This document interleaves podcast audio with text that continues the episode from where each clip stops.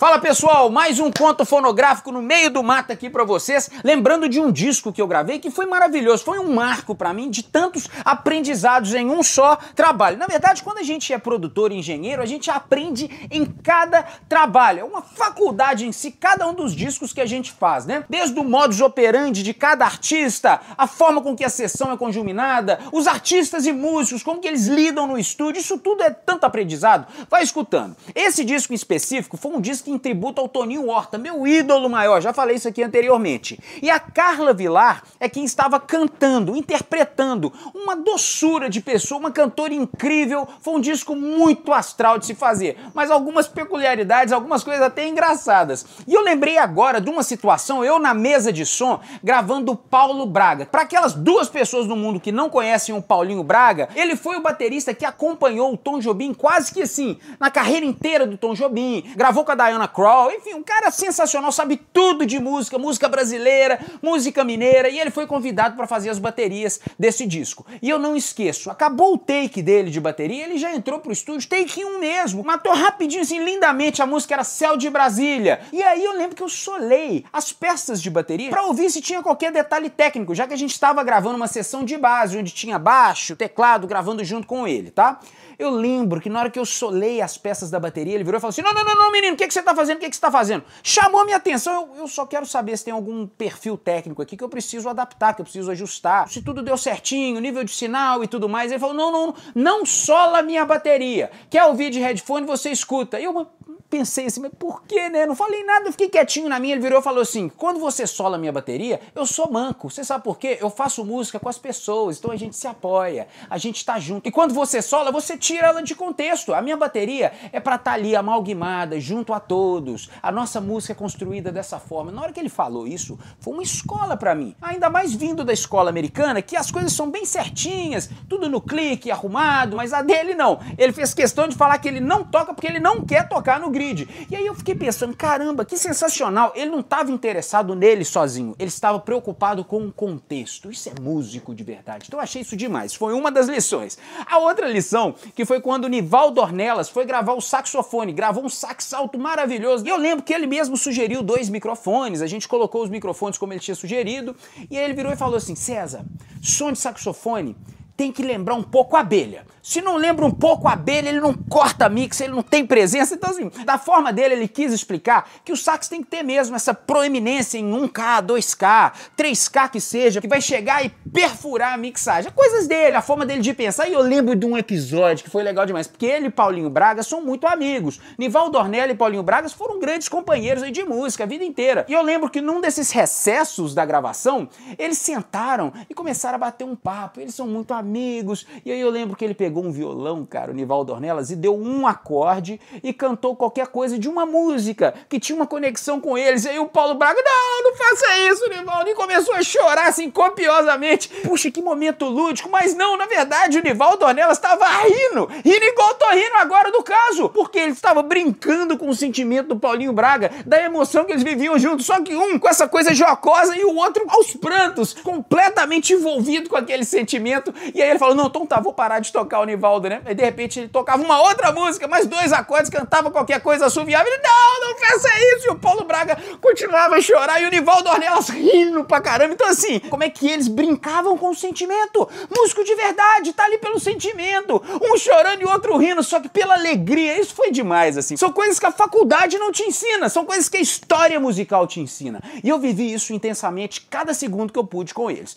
Um outro momento foi quando eu fui gravar o Toninho. Toninho. Eu já até tinha gravado ele anteriormente, mas toda vez que eu tô perto do Toninho eu fico emocionado, porque ele é meu ídolo maior. Pessoal, vocês imaginam eu na faculdade com 18 anos de idade, ia de skate para Berkeley. Eu lembro muito bem dos meus amigos que iam de skate também, os skates todos assim pichados, com adesivos escrito Nirvana, ACDC, Metallica e tal. O meu skate inteiro tava escrito Toninho Horta. Eu tinha pintado com tinta e todo mundo, Toninho Horta? Who's Toninho Horta? E eu explicava que era um guitarrista, um artista, violonista do Brasil, de música mundial, porque o cara sabe tudo. Aí eu posicionei os microfones pro Toninho, tudo bonitinho. Ele falou: César, você já sabe como eu trabalho, eu mesmo vou colocar do jeito que eu quero. Tá bom, Toninho, manda abraço, você pode tudo aqui. E da mesma forma foi quando a gente foi gravar cordas. Eu lembro que a gente tava numa sala gigante, que era um antigo estúdio 108, era um estúdio muito legal, depois nem ficou legal não, mas a gente foi gravar um quarteto de cordas. E aí o Toninho tava ouvindo aquele som de corda que, por sinal, eu tirei um sonsaço de corda ambiente, aquela coisa assim bem sinfônica, né?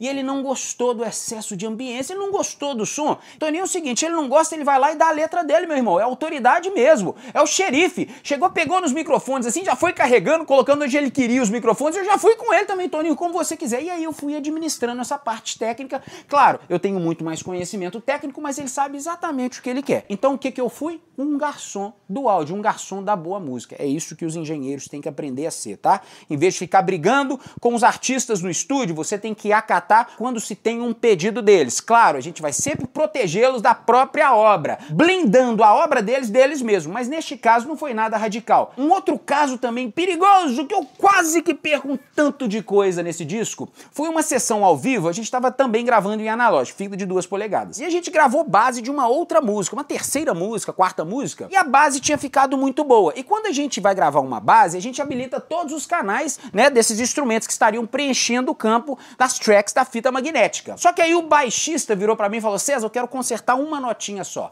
lá no B da música". Não, não tem importância não, vamos voltar à fita para daí você consertar a sua nota. Só que eu tinha esquecido, isso nunca tinha acontecido na minha carreira, tá? Foi a primeira vez que quase aconteceu. Eu tinha esquecido todas as tracks selecionadas para gravar. Por isso que engenheiro tem que ficar de olho o tempo inteiro. O jogo, o exercício da atenção no estúdio. E aí, cara, eu já ia colocar para gravar na hora que o baixista ia corrigir a nota, quando o assistente do estúdio, o Farol, virou para mim e falou assim: Cezinha, para, para, para, para. Eu nunca tinha visto o Farol falar assim comigo. Como assim você vai falar para, para, para, para, para? Eu parei porque eu fiquei assustado.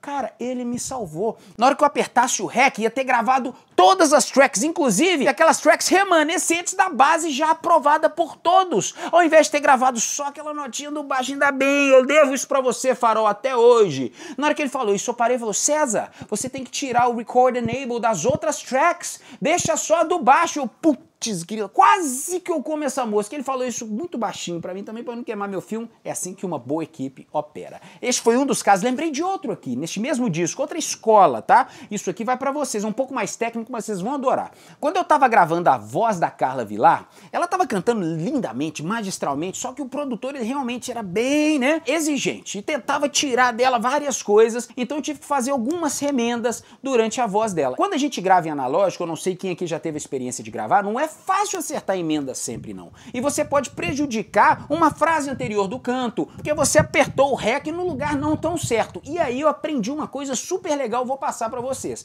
O melhor lugar para se editar uma voz é na hora que tem uma sibilância. Opa!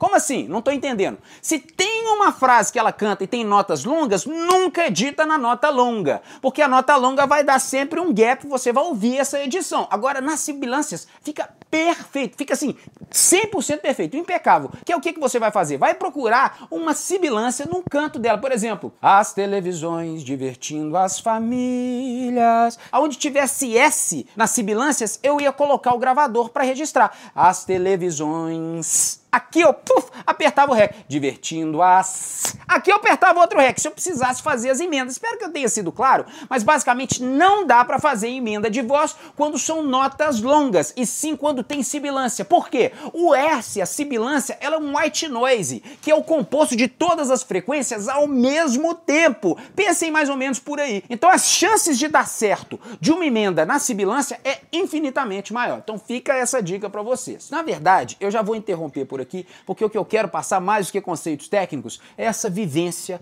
musical. Às vezes a gente vai para um trabalho achando que a gente vai fazer o mesmo, achando que a gente vai pilotar da mesma forma o nosso equipamento, que a gente vai considerar os mesmos microfones, as mesmas rotinas, o mesmo cabeamento. Cara, a gente tem que aproveitar outra coisa, que é a vivência que a música te traz, o convívio com as pessoas, a forma com que cada um enxerga a arte, a forma com que cada um faz arte, a forma com que cada um lê ver o ser humano do outro lado. E isso é uma prática muito saudável para nós profissionais. Então, todas as vezes, vocês engenheiros, produtores, artistas, seja qual for que forem para um estúdio, vão com a cabeça aberta, porque em cada detalhe a gente aprende um tanto de coisa. E posso falar, a maioria das coisas nem são de música, são de vida. Universidade do Áudio mudando o cenário fonográfico. Vamos em frente.